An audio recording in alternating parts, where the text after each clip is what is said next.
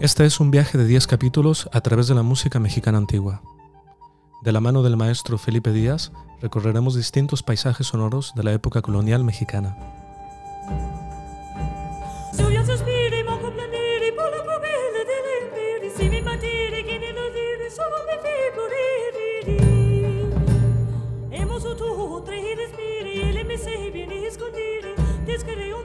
Yo soy Javier Kinifki y esto es Música mexicana de la época colonial, con la música original de Volta, música antigua. Capítulo 5. Los grandes compositores del virreinato.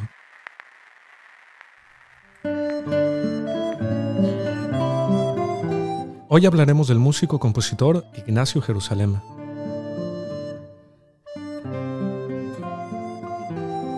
Ignacio de Jerusalén y Estela fue un violinista y compositor napolitano, quien posteriormente culminó su carrera y su vida en la Nueva España. Inició su actividad musical en su natal reino de Nápoles como violinista, después fue contratado en España como músico del Coliseo de Cádiz. Posteriormente, de España fue enviado al Virreinato de América, donde llegó a ser maestro de capilla de la Catedral de México. Sus contemporáneos le conocían como el milagro musical por su talento y capacidades. Llegó a la capital de la Nueva España en 1742 para trabajar como violinista y director musical del Coliseo de México. Desde 1746 compone obras para la Catedral de México y en 1749 es contratado como maestro de capilla interino. Al año siguiente le nombran maestro titular de la misma. En 20 años, los que transcurrieron hasta su muerte, cumplió con creces una de las misiones de los maestros de capilla, componer nueva música litúrgica para las funciones religiosas. Las crónicas de la época refieren que Ignacio Jerusalén dirigió las actuaciones musicales de la orquesta y el coro casi todos los días, y la capilla de música fue la más selecta, hábil y diestra de todas las capillas de América mientras que consiguió que el coro cantando se pareciera más a un coro de ángeles que de humanos. Su obra, con más de 300 títulos, es admirable. Se conserva, al parecer, casi todo lo que compuso, la mayoría en el archivo de la Catedral Metropolitana de México, aunque también en otros archivos se han encontrado, incluso en Santa Bárbara, California, por el norte, y en la Catedral de Guatemala, por el sur. Ignacio Jerusalén ejerció como maestro de capilla de la Catedral de México hasta su muerte en el año 1769.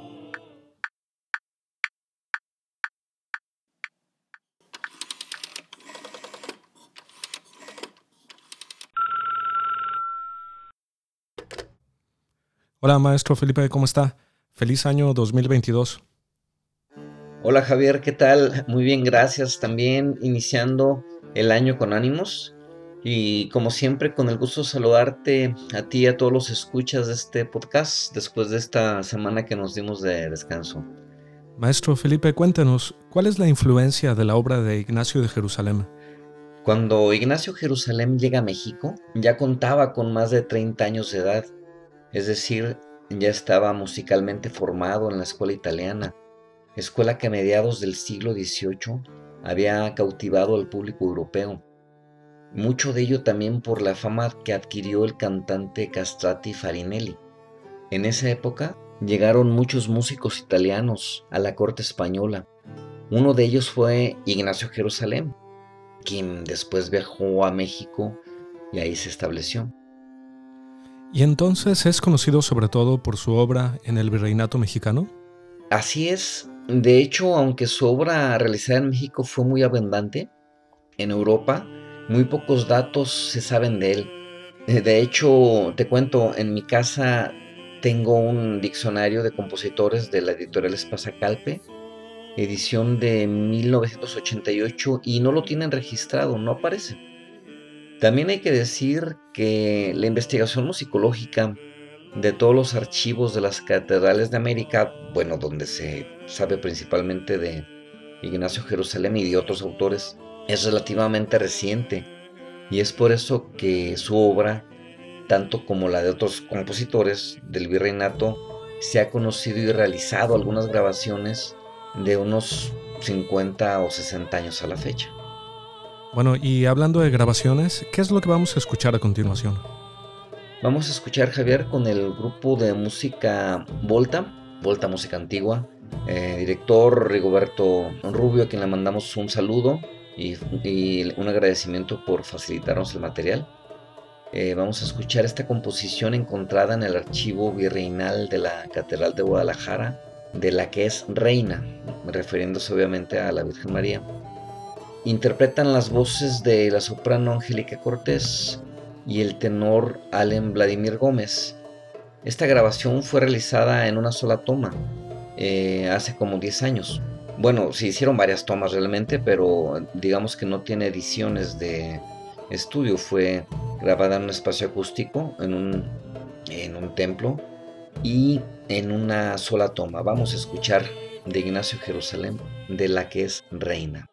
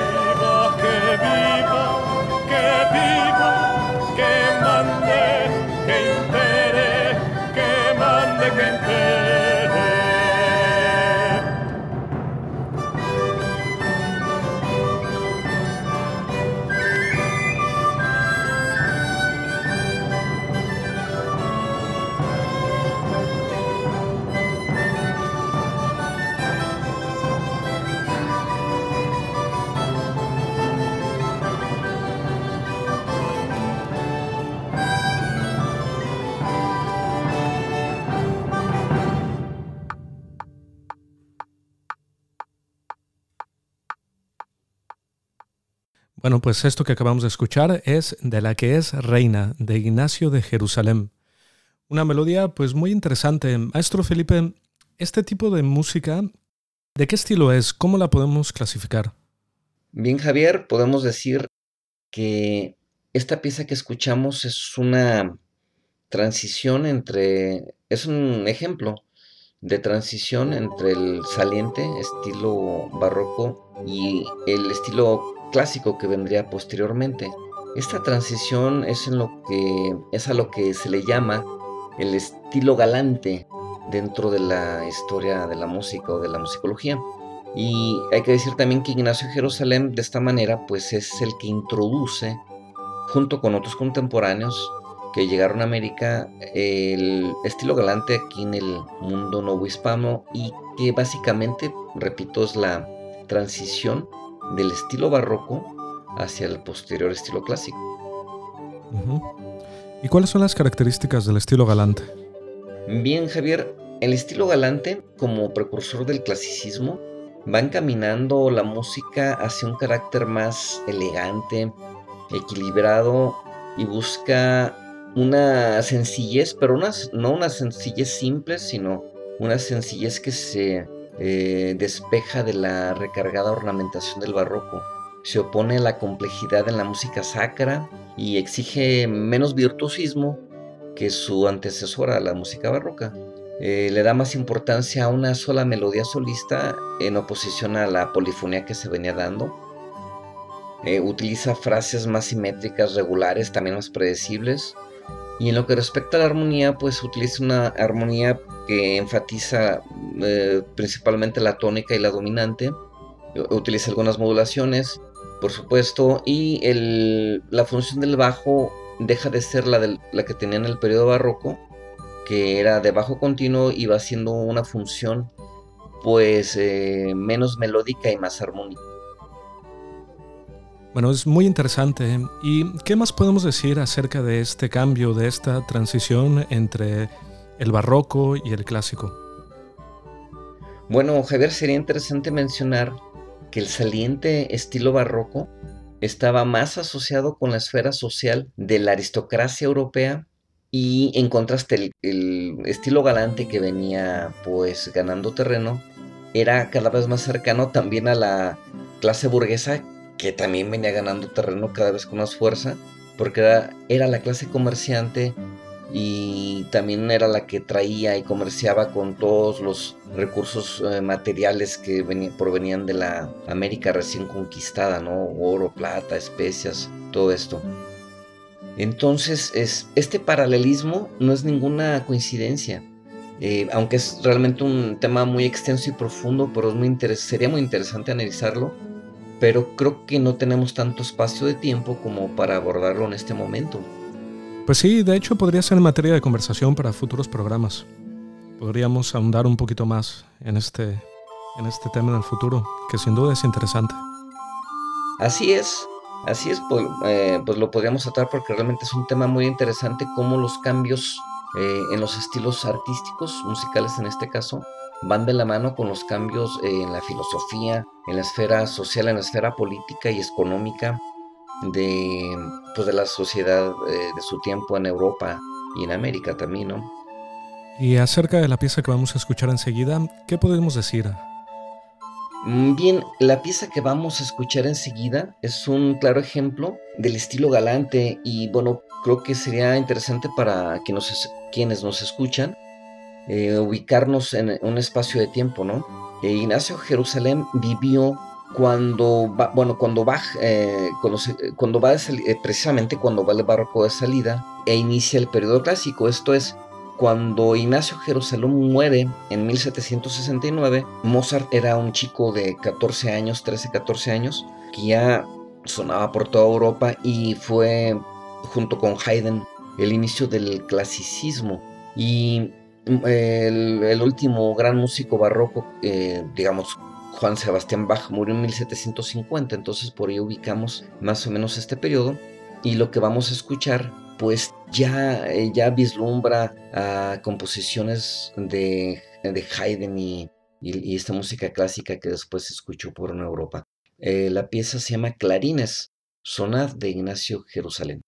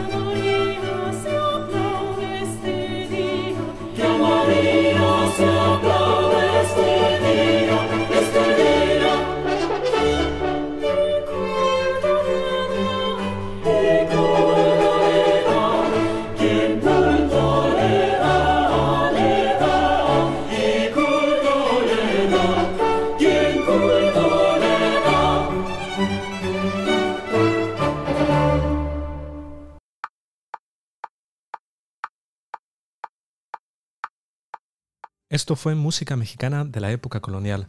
Gracias por escucharnos. Recuerda suscribirte a este podcast en tu plataforma favorita para no perderte los siguientes capítulos.